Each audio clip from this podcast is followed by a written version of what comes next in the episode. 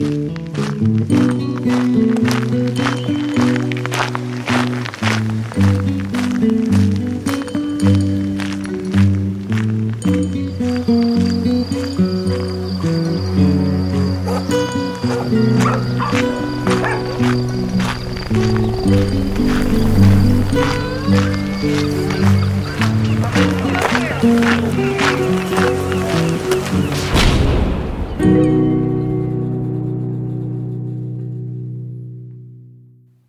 ça, c'est une histoire bien triste.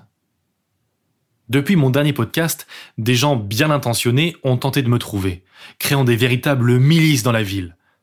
Des faux caravages se sont présentés, des Européens crasseux en quête de confort, et on les a choyés avant de se rendre compte qu'ils n'étaient pas moi. Je me demande s'ils ont été rejetés dans les taudis une fois la supercherie découverte. Je crois que c'est même pire. On les a mis en prison. Et l'inévitable est arrivé. On m'a retrouvé. C'était, c'était comme un piège. Une jolie femme aux longs cheveux noirs, vraiment jolie, m'a donné une pièce et a discuté avec moi. Je, me suis méfié, hein, mais je sais que je me suis dit, elle est tellement jolie que même si elle m'amène à ceux qui me cherchent, euh, ça vaut le coup. Ils ont gagné ma confiance comme avec un animal, avec des paroles douces et de la nourriture. Sans m'en apercevoir, j'étais dans un appartement moins beau que la demeure de Modibo, mais avec des chaises molles, si douces. Des jeunes gens, fascinés par mon histoire, me demandaient des détails sur Paris, sur la colonie. Ils réagissaient très fort à mon récit, parfois par la colère ou la tristesse. Moi j'ai dit que je voulais juste mener une vie tranquille, et ils m'ont dit que je l'aurais. Ils ont menti, bien sûr. Au début, c'était agréable, il faisait ni chaud ni froid dans l'appartement, tout était doux et si j'avais faim, je demandais et j'avais. J'avais Internet et j'avais le droit de me promener, même si j'étais suivi par d'autres personnes. On m'a invité à me laver avec leurs produits qui ont une odeur. Je me suis lavé, rasé. J'avais vraiment l'air d'un citoyen africain, vivant dans la cité de lumière, même si, quand je regardais mon visage en deux couleurs, parce que j'avais jamais bronzé sous la barbe, donc quand je regardais ce visage, je voyais celui d'un homme qui ne pourrait pas survivre dans la forêt. Il y a une partie de moi qui pensait sincèrement que toutes ces tours de lumière et toute cette nourriture qui venait de nulle part et toutes ces merveilles, eh bien, tout ça s'effondrerait un jour, comme ça avait été le cas en Europe. Tous les soirs, on avait une réunion.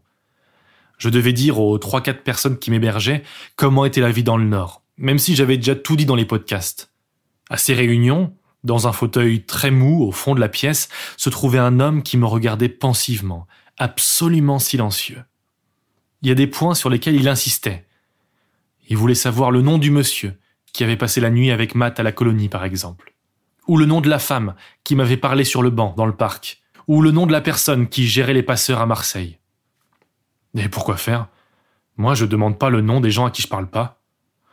Ça me fatiguait, mais comme ça venait juste avant le repas, et que je voulais vraiment manger et qu'ils avaient pas l'air méchants, je leur disais ce qu'ils voulaient bien entendre.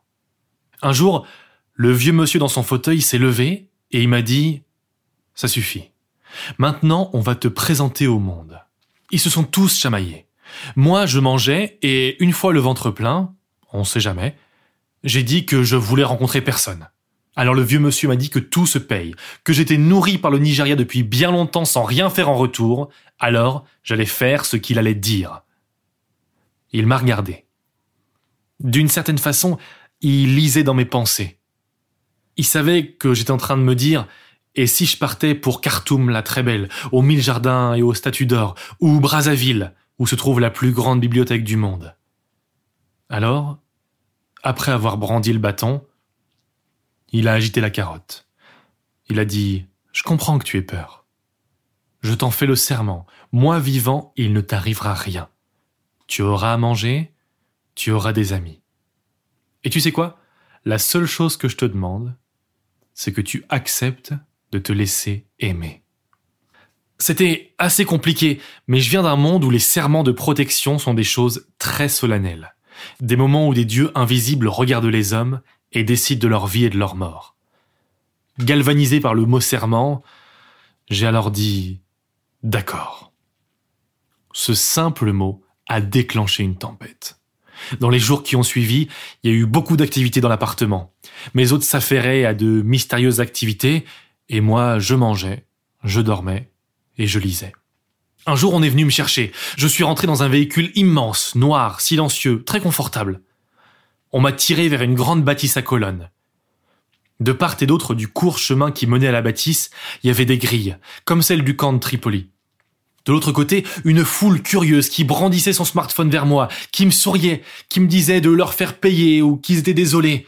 Je comprenais pas. Et de toute façon, on m'escortait et je devais presser le pas. Je suis entré dans une salle immense et dorée, grande comme un extérieur, avec de nombreuses tables et beaucoup de nourriture. Il y avait plein de gens, habillés comme des oiseaux en parade, et ils me regardaient, et moi je regardais toute cette nourriture. On m'a fait asseoir. Des gens ont fait des discours euh, incompréhensibles, ou tenaient le mot équilibre, à chaque fois suivi d'applaudissements. Il y avait tant de gens qui me prêtaient tant d'attention que ma conscience est rentrée en moi. J'étais comme euh, sourd, aucune pensée, le regard qui essayait de s'accrocher à des choses simples. Un homme m'a demandé si j'avais pensé que mon histoire ferait un bon film. Euh, j'ai répondu peut-être à cette question incompréhensible, et il m'a dit qu'il me contacterait. Un autre, très digne, m'a dit qu'il était... Euh, j'ai pas compris. Alors il m'a dit médecin. Et il m'a dit que si mon récit était vrai, alors j'étais résistant à la radioactivité, que je devais me rendre chez lui, et il découvrirait pourquoi, et que grâce à moi, tout le monde pourrait être résistant, notamment les Européens. Une autre encore, une femme blonde, aux allures de déesse, m'a dit qu'elle comptait reconstruire Paris, et remettre les tableaux du Louvre à leur place. Tout ceci ne me disait rien, alors je souriais comme un idiot. Mais je reprenais mes esprits. Et un plan s'était constitué dans ma tête. Un plan très précis. Un plan doux, qui apaisait la panique qui montait en moi. J'ai dit que je devais uriner et je me suis levé. Et on m'a donné des indications pour aller dans ces endroits très sophistiqués pour faire des choses si simples. À peine levé, une autre femme m'a pris le bras et m'a dit nous allons retrouver les gens de la Scarpe et votre famille, et ils pourront tous vivre ici. J'ai dit merci, mais d'un ton un peu trop sec. J'avais pas du tout envie d'uriner. Je suis sorti du bâtiment en évitant les gens comme autrefois j'évitais les chiens sauvages. Je suis parti plein nord. Et tout lavé, avec ses vêtements doux et propres, je n'ai eu aucun mal à trouver quelqu'un qui m'emmènerait sur les routes des jardins du Sahara. J'allais remonter jusqu'à Alger, une cité de loisirs et de jeux où la vie est douce. Puis traverser le pont Bouygues. Dans le sens sud-nord, tout le monde peut passer. À Alger, j'aurais mendié suffisamment pour me payer une bonne hache et me faire un chemin dans la violence des bidonvilles de Gibraltar, puis dans le désert d'Espagne. Je longerai la mer, en pleine conscience de la vie si étrangère des cités de lumière qui se dressent sur l'autre rive. À Marseille, j'irai chercher Jaune et si elle veut bien, on repartira vers le nord. Je ne retournerai pas à la Scarpe.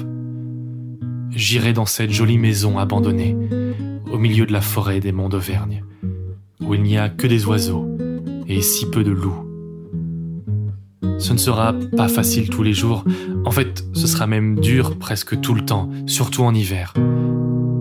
Si on passe le premier hiver, on sera bien parti. Mon smartphone vibrait. Je comprenais pas pourquoi. Je l'ai regardé et j'ai enregistré ce dernier podcast. Maintenant, je vais le jeter par la fenêtre et on n'en parlera plus. Mais au moins vous saurez pourquoi je suis parti. Peut-être mieux que moi finalement. Je sais pas trop pourquoi je pars, mais mais je dois le faire. Quand je suis monté, le conducteur m'a dit que j'étais un rigolo et que les têtes d'Européens dans mon genre tentaient plus d'aller dans le sud que dans le nord. J'ai souri, il avait raison. Il m'a demandé comment j'avais trouvé Lagos. Et je lui ai répondu, c'était comme un rêve. thank you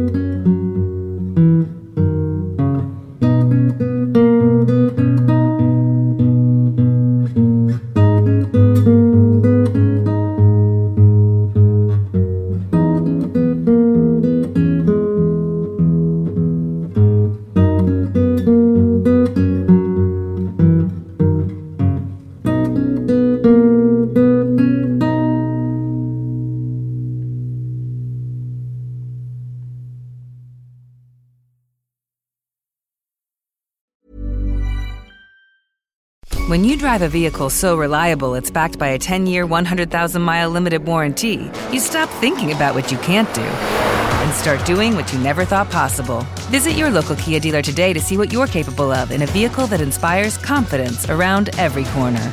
Kia, movement that inspires. Call 800 333 4KIA for details. Always drive safely. Limited inventory available. Warranties include 10 year 100,000 mile powertrain and 5 year 60,000 mile basic. Warranties are limited. See retailer for details.